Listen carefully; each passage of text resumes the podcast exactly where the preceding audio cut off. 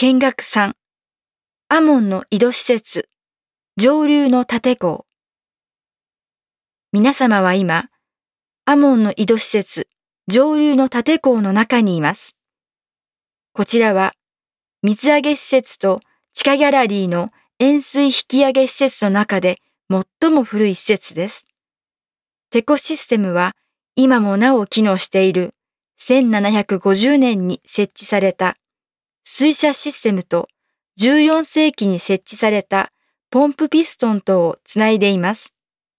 1848年にはボーリング技術によって246メートルの深さまで降りることが可能になりました。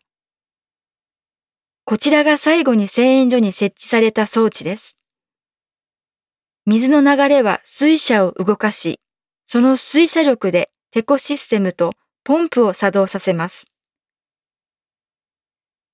関水は現博物館の下に位置する巨大貯水所に貯水され、生成のために塩釜へと送られました。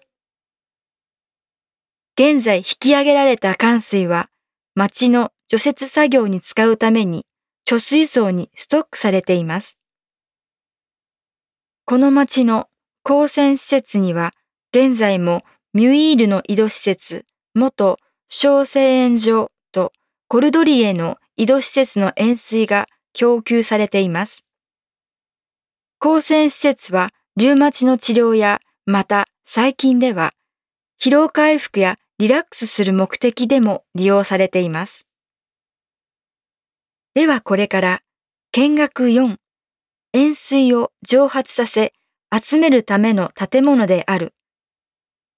塩釜施設室へ向かいますのでガイドの指示に従ってください。